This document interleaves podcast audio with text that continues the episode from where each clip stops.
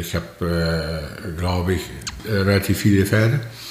Äh, aber sicherlich hat man auch seine Lieblinge und Chaco gehört absolut dazu. Den hätte man gegen eine Mauer von 2,50 Meter reiten können.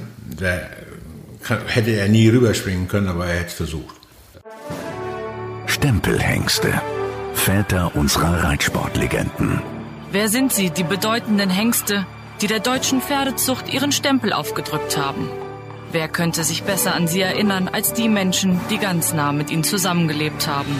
Ihre Züchter, Entdecker, Pfleger und Reiter. Wir interessieren uns für die Geschichten der Hengste, ihren Werdegang, ihre Erfolge und ihre Eigenheiten. Jeder Stempelhengst hat eine Geschichte und wir wollen sie erzählen. Stempelhengste. Hallo zu einer weiteren Folge von unserem Stempelhengste-Podcast. Hallo Ina. Hallo Lynn, auf ein neues. Auf ein neues. Heute eine ganz besondere Folge, über die ich mich ganz, also die, über die ich mich persönlich auch besonders freue, weil ich einen der Protagonisten selbst interviewt habe. Ja, du warst bei Andreas Kreuzer. Jetzt genau. machen wir ein Ratespiel. Und du warst äh, erneut bei Paul Schockemöhle. Genau. Und um welches Pferd könnte es da gehen? Ja, eigentlich nur um Chaco Blue, einen der Lieblinge von von Paul Schockemühle und auch von Andreas Kreuzer, wie er mir erzählt hat. Wenn nicht sogar der Liebling neben Totilas. Ne? Ja. Also merkte man richtig im Gespräch. Paul Schockemüller hatte eine ganz intensive Beziehung zu, zu diesem Pferd. Er ist ja nur 14 Jahre alt geworden. Aber es kam richtig raus. Ne? Natürlich ist er durch und durch Geschäftsmann, aber so, man merkte doch, dieses Pferd hat ihn irgendwie bewegt. Und auch in den Gesprächen erfahren wir darüber ja auch sehr viel. Ja, und für dich auch eine persönliche Folge, weil du hast ja auch einen Chaco Blue Nachkommen, einen Enkel. Genau, richtig? nicht direkt, aber einen Enkel. Und ähm, ich finde, man kann es auch ein bisschen sehen. Also der hat sehr viel Ähnlichkeit mit Chaco Blue. Klar, der ist erst zwei Jahre und wächst sich gerade zurecht, aber so doch, man sieht schon deutlich äh, den Chaco Blue und von seiner Mutter hat er nichts abbekommen. und äh, merkt man ihm das auch an? Also Andreas Kreuzer hat mir gegenüber gesagt, dass er sehr umgänglich gewesen ist, ein ganz liebes Pferd eigentlich. Würdest du das auch so schon bei deinem sehen? Absolut. Also der Part ist auf jeden Fall da. Ich weiß nicht, ob er springen kann, das gucken wir dann mal bei Gelegenheit, aber ähm, im Charakter ist er einfach super. Ich glaube, der würde auch am liebsten mit abends aufs Sofa kommen, wenn er darf. ja, sehr gut. Dann ähm, hören wir doch am besten erstmal in dein Gespräch äh, mit Paul Schockemühle rein. Das machen wir.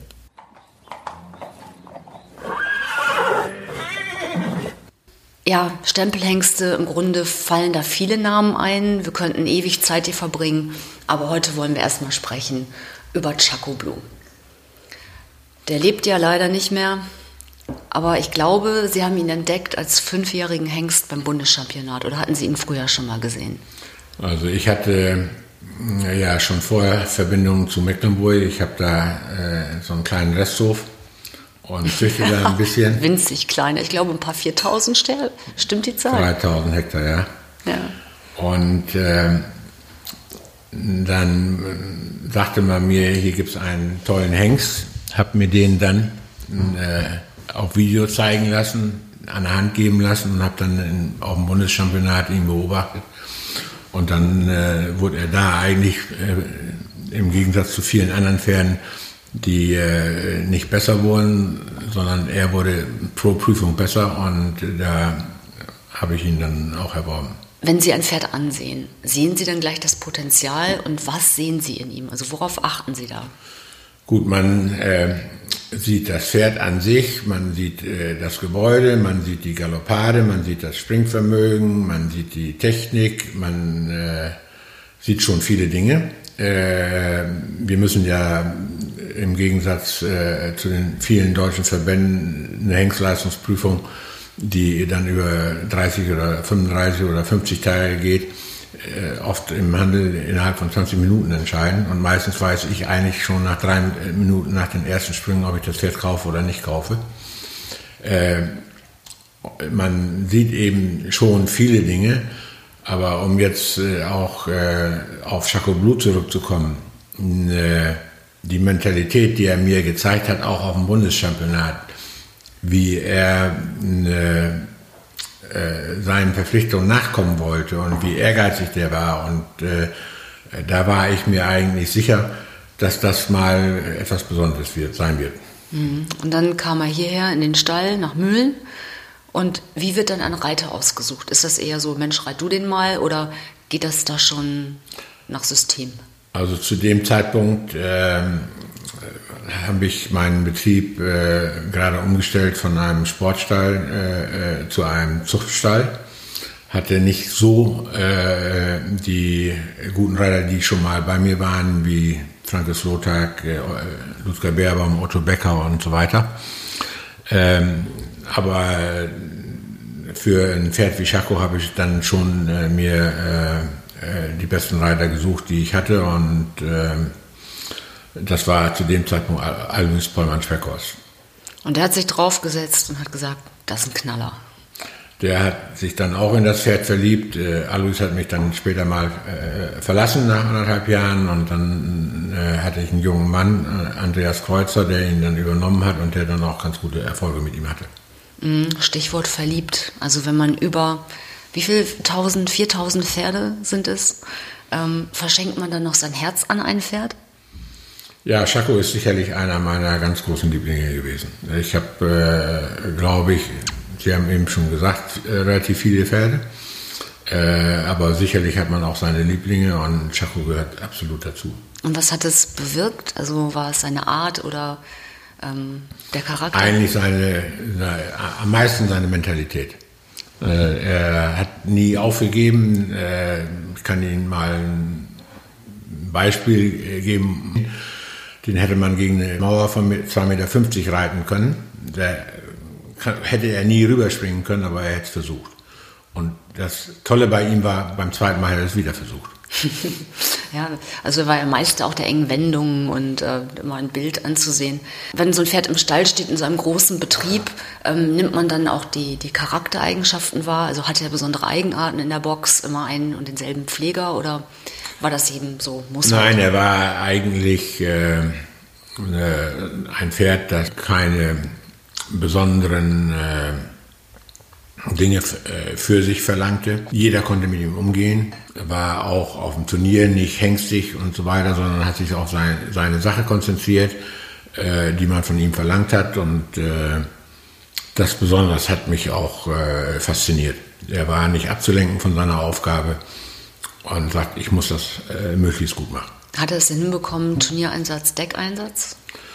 Äh, sicherlich ist das eben sehr schwer für einen Hengst, der dann auch relativ gut frequentiert wurde, eine Sportkarriere und Zuchtkarriere zu vereinbaren. Aber das ging äh, doch schon relativ gut. Erinnern Sie sich an seinen ersten Fohlenjahrgang?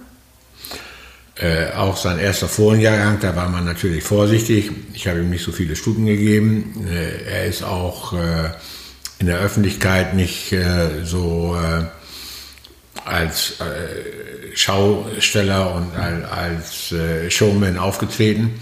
er ist nicht 30 Zentimeter höher gesprungen, als die Sprünge waren, sondern drei.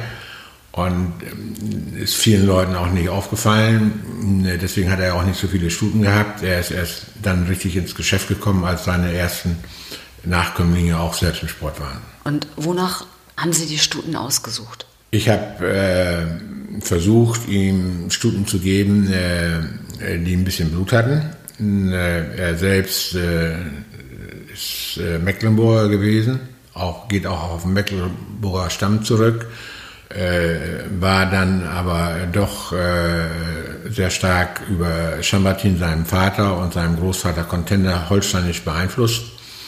Und äh, Blut hat er schon ein bisschen gebraucht, aber das, dann hat er auch mit relativ hoher Sicherheit äh, gute Springpferde gemacht. Verfolgen Sie täglich dann das Training Ihrer Pferde oder bleibt die Zeit dafür gar nicht? Und wie war das bei Chaco Blue? Das äh, habe ich äh, nicht gemacht, das kann ich auch nicht. Äh, ich äh, habe einmal, äh, glaube ich, einen relativ großen Pferdebetrieb. Ich muss schon auch den Reitern vertrauen. Ich habe allerdings äh, fünf professionelle Trainer, so dass praktisch alle Reiter bis auf zwei, drei Ausnahmen nie einen Sprung machen mit dem Pferd, ohne dass ein Trainer dabei steht.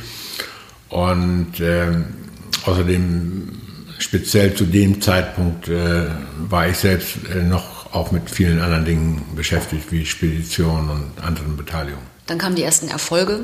Was waren so die ersten Schritte? Also nach dem Bundeschampionat, der Weg war ja steil von Chaco Blue. Er war nicht ganz so steil. Er hat äh, dann äh, äh im nächsten Jahr, ich habe ihn fünfjährig erworben, sechsjährig Springpferdeprüfungen ist er gegangen, hat er auch äh, relativ viel gewonnen beim Stechen Bundeschampionat hatte so viel Ehrgeiz, als er ein Hindernis von sich, äh, vor sich gesehen hat und Fahrt hatte, äh, dass er sogar einen Sprung nicht, nicht abzubringen war, diesen Sprung zu machen und der war von der falschen Seite, so dass er sogar ausgeschlossen wurde. Er hat das Hindernis aber nicht berührt. Äh, aber er, er, war dann eben schon über ehrgeizig und äh, später ist er dann relativ behutsam in S-Sport gegangen, nachdem äh, ja eine Karriere als, als Zuchthengst eben auch nicht so einfach ist. Ne? Mhm. So dass wir ihn eben äh, eigentlich immer ein bisschen mehr belasten konnten nach der Saison, nach der Zuchtsaison und äh, äh, das hat er dann schon sehr schnell und, und, und gut gemacht. Das Hengstgeschäft ist ja super schwierig, auch sehr emotional. Alle können mitreden, so ein bisschen wie beim Fußball. Ja, alle sind Bundestrainer und reden von der Seitenlinie mit rein. Ähm, was haben die Kritiker denn über ihn gesagt, wie er sich vererbt? Also wenn ich das mal äh, so richtig auf den Punkt bringe, haben viele Leute äh, gesagt, weil er so eine super Technik hatte und er sich nicht übersprang, das ist ein Bauchspringer, den braucht man nicht. Äh, ich war von ihm überzeugt und äh, Gott sei Dank habe ich ihn dann äh, sehr früh schon äh, sehr, sehr stark benutzt für meine eigenen Stuten. Und äh, da, über meine eigenen Stuten ist er dann auch äh, wirklich dann stark frequentiert worden, nachdem seine Nachkommen gut waren.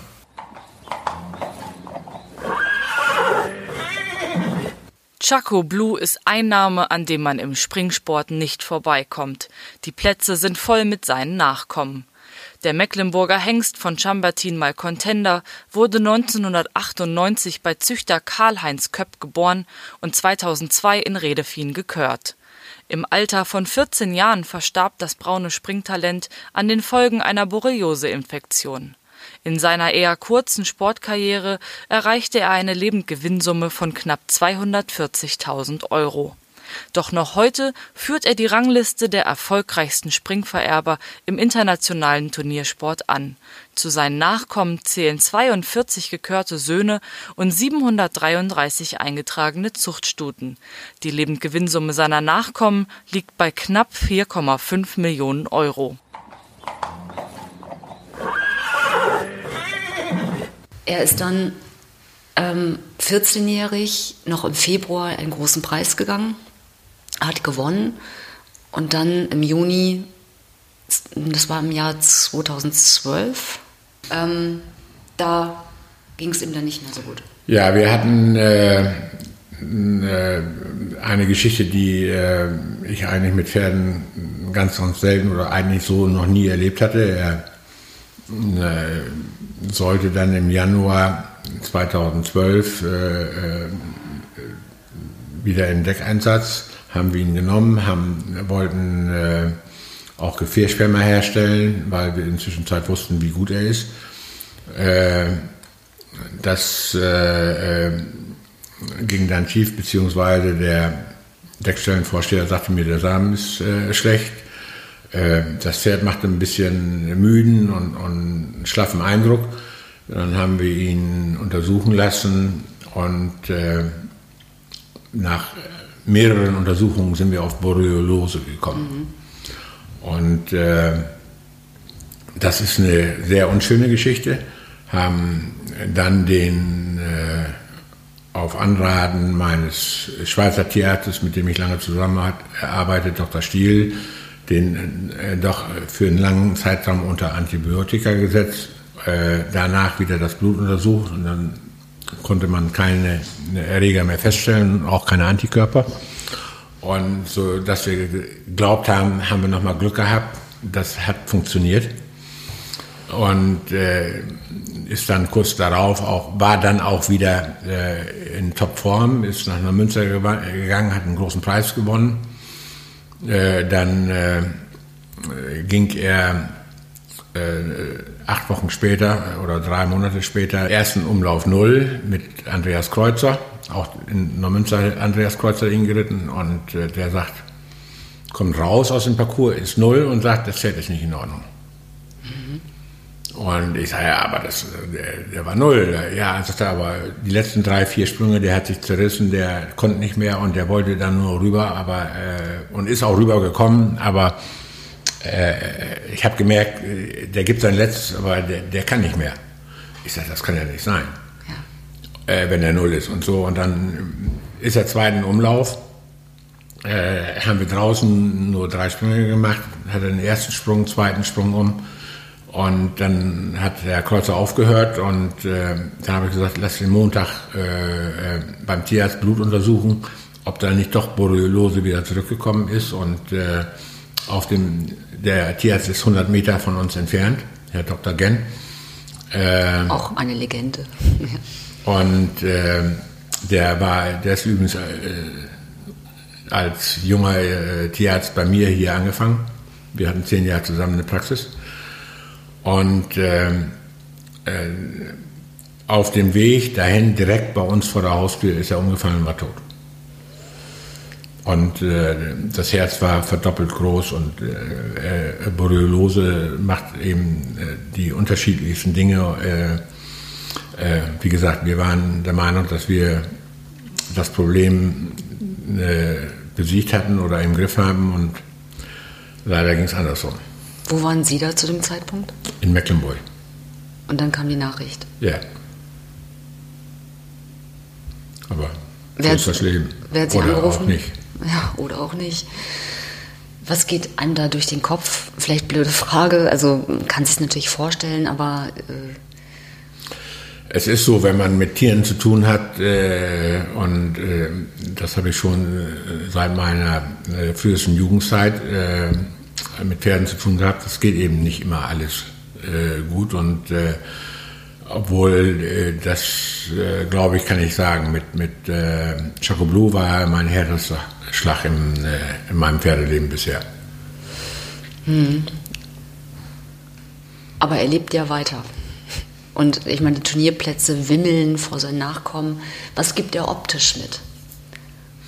Ja, immer dann, wenn er ein bisschen Blut, äh, darauf können Sie achten, immer wenn er ein bisschen äh, auf, auf Blutschutten getroffen hat, hat, äh, hat er gute Pferde gemacht, auch bei den Hengsten und Ballachen. Die Stuten an sich hatten von äh, sich aus schon mehr Blut und äh, ähm, die äh, sind in der Breite erfolgreicher. Die äh, äh, Hengste und Wallache äh, gibt es absolute Spitzen, aber insgesamt sind die Stuten, äh, weil sie ein bisschen mehr von Natur aus ein bisschen mehr Blut haben, äh, schon noch, äh, noch ein bisschen besser. Mhm. Ist irgendwo ein Nachfolger in Sicht? Ich äh, habe äh, vier, fünf äh, Chaco Blues Hengste. Äh, ich habe viel mehr, ich habe sicherlich noch 20, aber ich habe noch vier, fünf. Äh, zwei, drei sind auch schon äh, länger im Deckeinsatz und äh, ich glaube, dass sich da äh, zwei, drei auch durchsetzen werden. Ob sie die Klasse von Chaco Blue erreichen, das, äh, das kann man nicht sagen. Das ist ganz, ganz selten, wenn man jetzt Hengste wie Donnerhall sieht und da gab es dann äh, Don Schufro oder äh, Gotthard, der nichts hinterlassen hat, auf Deutsch gesagt, und auch Pilot nicht und so weiter. Äh, das äh, stelle ich schon in Frage. Aber ich glaube, ich habe sehr talentierte Chaco-Söhne. Hm.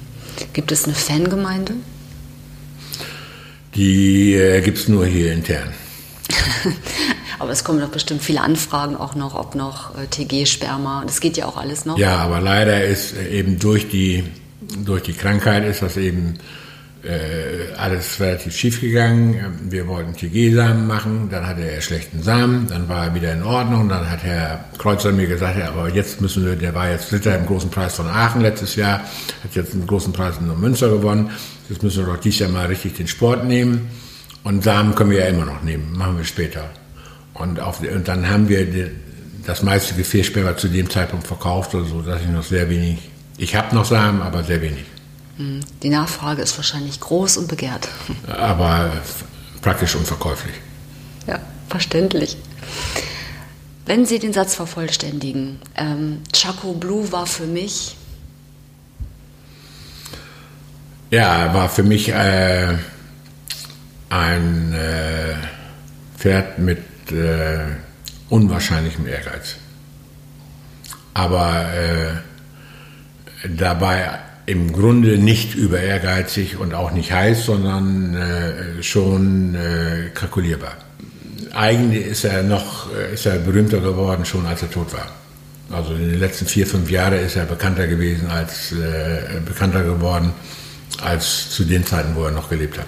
Paul Schockemühle, vielen Dank für das Gespräch. Bitte.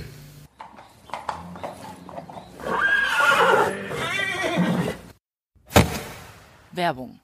Kann man das auch irgendwo nachlesen? Das war wohl die häufigste Frage, die Ina und mir während unserer Podcast-Produktion gestellt wurde. Darum gibt es den Podcast jetzt auch zum Nachlesen als Buch. Die Idee, aus dem Podcast ein Buch zu machen, entstand tatsächlich erst nach den ersten Gesprächen, die wir mit Familie Klatte, dem Ehepaar Vorwerk Happ und Ludger Beerbaum führten. Bei ihren Erzählungen über Hengste wie Argentinos, Rubinstein und Goldfieber gab es so viele spannende Details, die wir unbedingt auch schriftlich festhalten wollten. Immerhin sprechen wir über Stempelhengste, die von 1965 bis heute gelebt haben bzw. noch leben, also über 50 Jahre Zuchtgeschichte. Das Buch Stempelhengste ist das perfekte Geschenk für jeden pferdebegeisterten Reiter und Züchter, der vielleicht die digitale Audiowelt der Podcasts noch nicht für sich entdeckt hat. Das Buch kostet 19,90 Euro und ist ab sofort auf der Reitsportmagazin Homepage erhältlich. Den Direktlink findet ihr in den Shownotes zur Folge. Ich finde schon, man hört eindeutig, dass Chaco Blue für Paul Schockemülle mehr war als nur ja ein x-beliebiger Hengst oder ein Springpferd bei ihm im Stall, oder? Ja, auf jeden Fall. Ja, emotional. Aber Lynn, du hast dich getroffen mit Andreas Kreuzer, seinem Reiter, der ihn die meiste Zeit, die längste Zeit über geritten hat. Und ähm, das ist, glaube ich, auch, ich verrate nicht zu viel, aber ein sehr emotionales ja, Gespräch. Also ich bin selber beim Gespräch ganz ergriffen gewesen, also weil mich das einfach berührt hat, wie liebevoll und ja voller Gefühl er über dieses Pferd spricht, was ihn gar nicht so lange begleitet hat, aber ähm, die Zeit scheint sehr intensiv gewesen zu sein für beide. Hören wir mal rein, oder? Ja.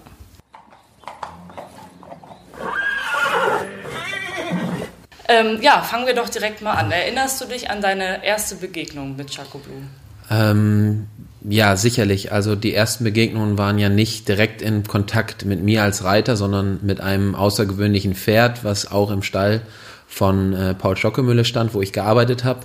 Ähm, war natürlich ja das herausragende Pferd, äh, gerade was die Springpferde betrifft im Stall. Natürlich hat man das verfolgt. Alois Pollmann-Schweckhorst hat ihn geritten und ja, man hat natürlich immer ein bisschen hochgeschaut und äh, mit Ehrfurcht äh, das Ganze beobachtet.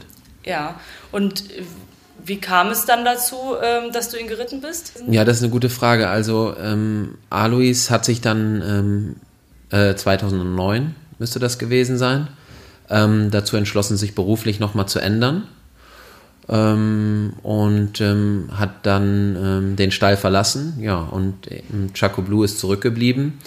Und dann war lange Zeit unklar, wie es weitergeht mit ihm und äh, welcher Reiter dann für ihn in Frage kommen würde und wurde auch gar nicht so richtig drüber gesprochen, ähm, wurde dann gut bekümmert und ähm, ja, war für mich auch zu der Zeit überhaupt nicht vorstellbar, dass ich überhaupt eine Rolle in diesem Ganzen spielen könnte als möglicher Reiter. Ähm, das Ganze hat sich dann so über drei, vier Wochen hingezogen mit vielen Spekulationen innerhalb des Stalles. Das kann man sich ja vorstellen, wenn gerade so ein, so ein Pferd dann ähm, zur Debatte steht. Ähm, und wir hatten so viele Top-Reiter zu der Zeit bei Paul Schockemühle, dass das, wie gesagt, für mich gar keine Relevanz wirklich hatte. Ja, und äh, bis dann irgendwie, ich glaube, das müsste Anfang November gewesen sein, dann der Anruf kam von meinem damaligen Trainer Norbert Nuxoll, der gesagt hat, ähm, du, ähm, morgen müssen wir noch ein neues Pferd zusammen einmal reiten. Ähm, ähm ja, du hast ab morgen Chaco. Ja. Und so. Äh, Was war das so für ein Gefühl? Ja, erstmal äh, natürlich ein überwältigendes Gefühl. Erstmal war ich ein bisschen sprachlos, ähm, weil ich wirklich da nicht wirklich mit gerechnet habe. Natürlich ist das immer ein Traum, ähm, dass man als Reiter die Chance bekommt, ein solches Pferd reiten zu dürfen. Aber das war zu der Zeit, da war ich ähm, ja, im Prinzip noch, noch sehr weit davon weg, mit 19 Jahren, ähm, dass das überhaupt eine Rolle spielt, beziehungsweise jetzt fällt mir ein, ich war 20 und es war 2010. Jetzt haben wir es richtig. ähm, ja, und ähm, dann natürlich auch eine gewisse Verantwortung, die man spürt, weil da jemand wie Paul Schockemöhle und äh, Norbert Nuxel entschieden haben, dass ich das Pferd reiten soll, wo man natürlich weiß, ähm, wie viel da auch dranhängt. Nicht nur ähm, emotional, äh, Paul hat immer gesagt, es ist sein Lieblingspferd. Ähm, und zum anderen natürlich auch als Deckhengst auf der Station. Ähm, ja, war natürlich mir auch ein bisschen mulmig. Ähm, aber in erster Linie habe ich es als Riesenchance gesehen, habe mich natürlich tierisch gefreut und ja, war, war wirklich überwältigend. Und wie war das dann den nächsten Tag, als du ihn das erste Mal geritten bist, dass du das erste Mal drauf saßt?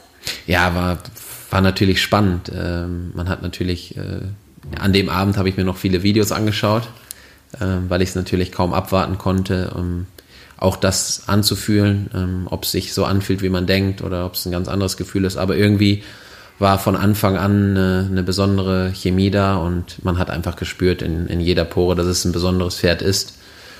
Und ähm, ja, ab dem Tag, ähm, muss ich sagen, ist etwas entstanden, was mit Sicherheit mein Leben äh, beeinflusst hat und in, in, vielerlei Hinsicht sportlich, aber auch menschlich ähm, vieles bei mir bewegt hat. Mhm. Und wenn wir jetzt mal so chronologisch vorgehen, wie ging es dann weiter? Also wie, wenn du jetzt einmal so einen Kurzabriss über eure gemeinsame Karriere ja. äh, geben könntest? Ja, wie gesagt, das musste Anfang November gewesen sein, dass wir gestartet sind. Ähm, dann habe ich, glaube ich, ja, erstmal in Ruhe zu Hause ein bisschen trainiert. War natürlich auch eine besondere Situation, weil natürlich ähm, ja auch im Stall ähm, viele überrascht waren, dass, dass ich dann das Pferd reiten sollte und natürlich man dann auch mit ganz anderen Augen ähm, beobachtet wird, wie das Ganze so läuft. Natürlich auch eine, eine besondere Situation, aber ich muss trotzdem sagen, dass mich alle super unterstützt haben, ähm, mich versucht haben, da auch äh, emotional ähm, richtig zu lenken, weil es, wie gesagt, gerade in meinem damaligen Alter eine Riesenverantwortung war. Die habe ich auch gespürt.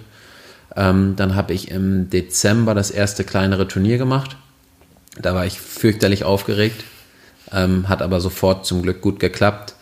Ähm, und dann haben wir uns ähm, ja über, glaube ich, den ersten internationalen großen Preis in Neustadt-Dosse Anfang des Jahres, dann über Neumünster so ein bisschen rangetastet.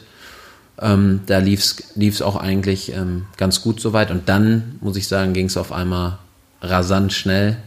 Ähm, als ich dann in Hamburg äh, in der Global Champions Tour platziert war ähm, und auf einmal wirklich Aussicht hatte, über den jungen Reiterplatz nach Aachen zu kommen. Ähm, ja, das war natürlich, ähm, war natürlich Wahnsinn, in welch schneller Zeit dann äh, wirklich das alles entstanden ist. Und ähm, ja, dann wurde auch relativ bald danach klar, dass ich nach Aachen fahren darf mit ihm. Und ähm, ja, daran zurückzudenken, äh, ja, das bewegt mich jetzt immer noch, ähm, diese Chance bekommen zu haben, mit diesem Pferd ähm, auf eins der größten Turniere der Welt und gerade für uns Deutsche, glaube ich, das, das besonderste Turnier, was wir überhaupt haben, ähm, reiten zu dürfen, war, war eine Riesenchance. Ja, und äh, erinnerst du dich an eine bestimmte Situation auf dem Turnier, die dir einfach immer in Erinnerung bleiben wird? Ein bestimmter Moment oder eine, irgendwas, was also, schiefgelaufen ist oder so? Äh, also schiefgelaufen äh, sind tatsächlich ein paar Dinge. Da ist eigentlich am meisten in meinem Gedächtnis äh, tatsächlich, dass wir einmal geübt haben für die, für die Hengstvorführung. Und ähm, Hengstvorführung war eine ganz besondere Sache, weil es natürlich auch wirtschaftlich ähm, um viel ging. Ähm, Chaco war das Aushängeschild der Deckstation. Ähm, die Züchter legen unheimlich großen Wert auf diese Hengstvorführung. Ähm, und ähm, dann äh, hat Paul auch mit mir trainiert. Und ich habe wirklich so bescheiden geritten, dass Paul, Paul äh, wirklich fast verzweifelt ist und ich, äh, ich hab, wusste gar nicht mehr, wo, wo vorne und hinten ist und war völlig verzweifelt und war kurz davor, die Flinte ins Korn zu werfen. Ähm, wir haben es aber dann noch gut gemanagt und auch die Vorführung ist gut gelaufen. Und auf der anderen Seite Ähm, was sicherlich ja, als erstes in mein Gedächtnis springt, ist natürlich Aachen, großer Preis ähm, mit dem dritten Platz. Das war so weit weg von allem, was wir gedacht haben, was möglich ist. Äh, und an diesem Tag sollte es irgendwie alles zusammenkommen. Und äh, Chaco ist äh, unglaublich gesprungen, hat mich im Prinzip äh, mitgezogen. Und ja, das ist natürlich das allererste, was, was einem dann so im Kopf rumschwirrt. Ja. Was, wie würdest du es beschreiben? Wie ist das Gefühl, auf so einem Pferd zu sitzen? Ist vielleicht ein bisschen schwer in Worte zu fassen. Also ich glaube, der größte Unterschied, also ich habe vorher auch schon sehr gute Pferde geritten und habe danach auch wieder sehr gute Pferde geritten.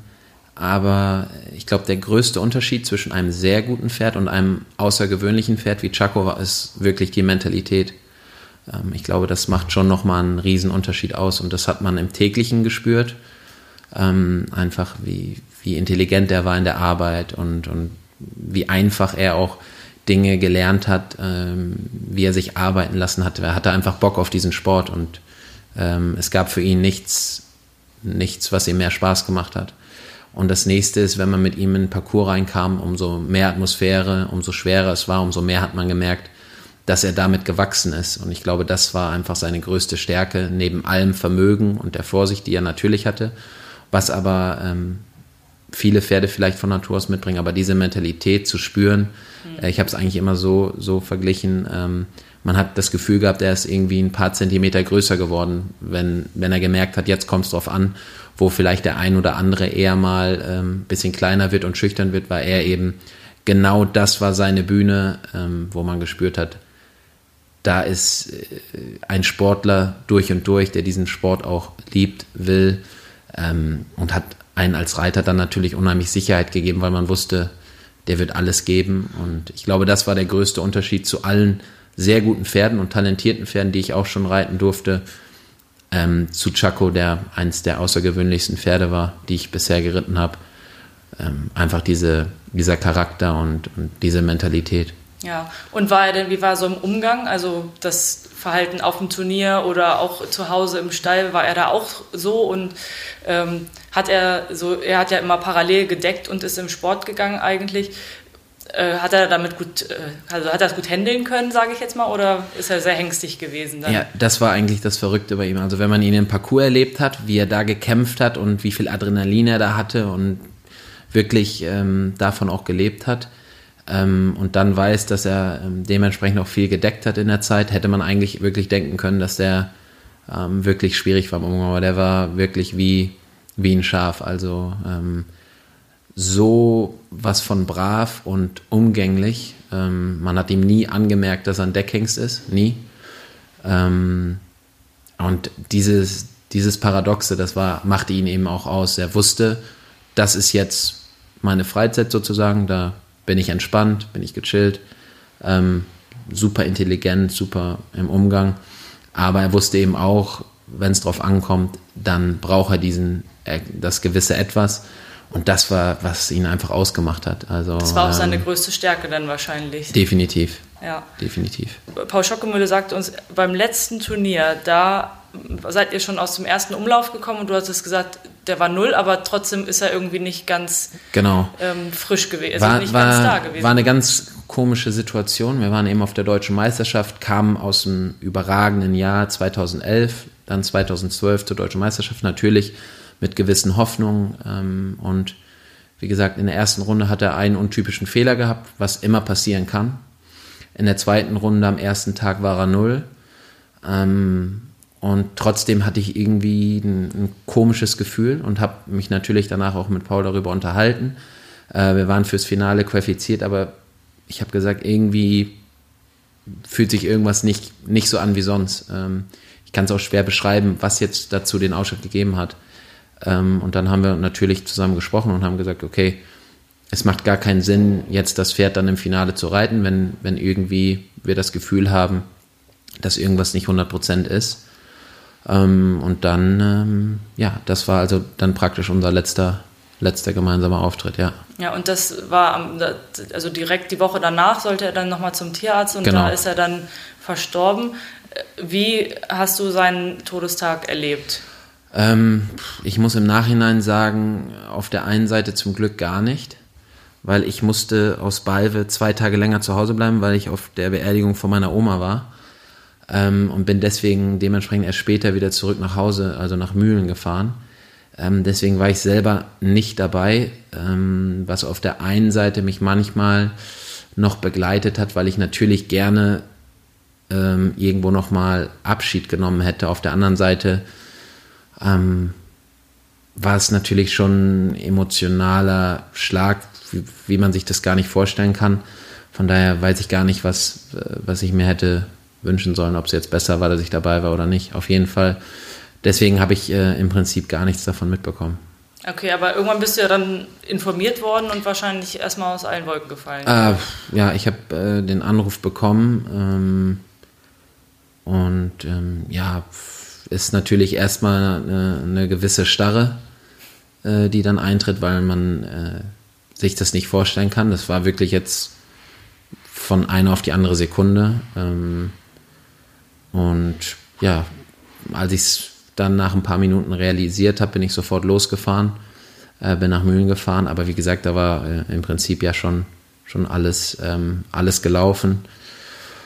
Ja, und dann äh, spricht man natürlich erstmal mit den, mit den engsten Leuten, äh, vor allem mit meiner Pflegerin, die halt auch selber dabei war, ähm, für die auch das Pferd genauso wie für mich das Ein und Alles war. Mit dem haben wir im Prinzip äh, eine ganz enge Bindung gehabt ähm, und versucht dann erstmal die passenden Worte zu finden und natürlich auch alle Emotionen, alle Gedanken, die einem so im Kopf rumschwirren, richtig zu deuten und zu verarbeiten. Und ja, ähm, und dann habe ich nur eine Sache noch im Kopf, ähm, dass Paul mich erst einen Tag später angerufen hat und ich glaube, dass Paul sehr emotional ist mit seinen Pferden und, und wirklich viel Herzblut drin hat, aber er hat es eigentlich nie wirklich einspüren lassen. Er war doch eher, eher ein sehr, sehr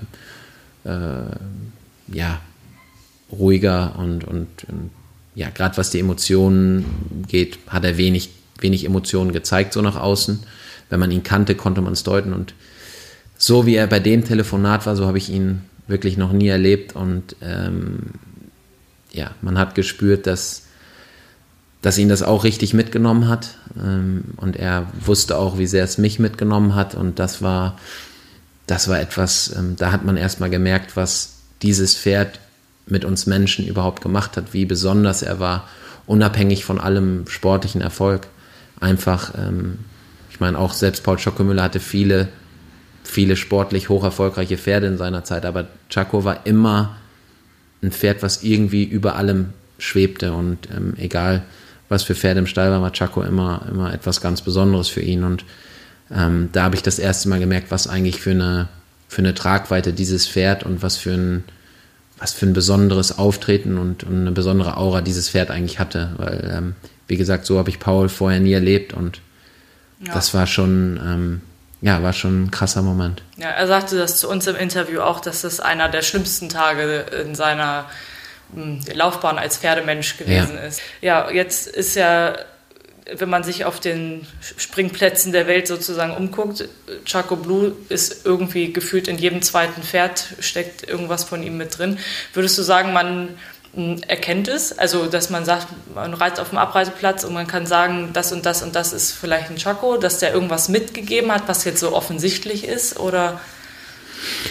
Mm, ja, es sind halt unglaublich viele. Ähm, deswegen liegt man fast immer richtig, wenn man, wenn man einen erkannt hat. Aber was einfach, ähm, ich glaube, auch in seiner Vererbung das, das große Plus ist, das, was nachher auch die, die wirklich die guten Pferde nochmal unterscheidet, ist einfach seine, die Mentalität, die auch die Nachkommen haben. Also die kämpfen einfach doch nochmal ein Stück mehr, die wollen den Sport vielleicht nochmal ein Stück mehr und äh, das merken wir hier auch. Wir haben wirklich viele, viele wirklich gute Pferde, mm, aber unter anderem jetzt auch eine achtjährige Stute, ähm, seine Tochter sozusagen. Ähm, und da merkt man einfach, dass da einfach nochmal diese paar Prozent mehr freigemacht werden. Mhm. Ähm, und ja, das ist einfach was dann nachher die guten Pferde von den sehr guten Pferden unterscheidet. Und ich glaube, das ist das, warum jetzt auch so viele Pferde in dem Sport unterwegs sind, ähm, weil sie einfach ja, für diesen Sport irgendwie gemacht sind mit der Mentalität. Ja. Ja, dann sind wir auch schon am Ende. Noch eine letzte Frage. Äh, vervollständige bitte diesen Satz. Chaco Blue war für mich. Chaco Blue war für mich der größte Lehrmeister ähm, in meinem Leben.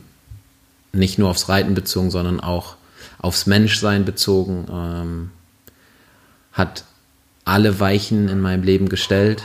Ähm, und ich glaube, ich habe von keinem Pferd so viel gelernt in verschiedensten Richtungen. Auf der einen Seite an seine Ziele zu glauben und ähm, wirklich Dinge zu erreichen, die außergewöhnlich sind, aber auf der anderen Seite auch immer demütig zu sein und zu wissen, ähm, es kann von heute auf morgen vorbei sein und dass egal wie gut oder wie schlecht man reitet, man ohne ein Pferd einfach nichts ist. Und ähm, ja, dafür werde ich ihm immer dankbar sein und ähm, ich bin froh, dass wir noch ein paar Nachkommen haben, die, ähm, die ihn bestmöglich vertreten.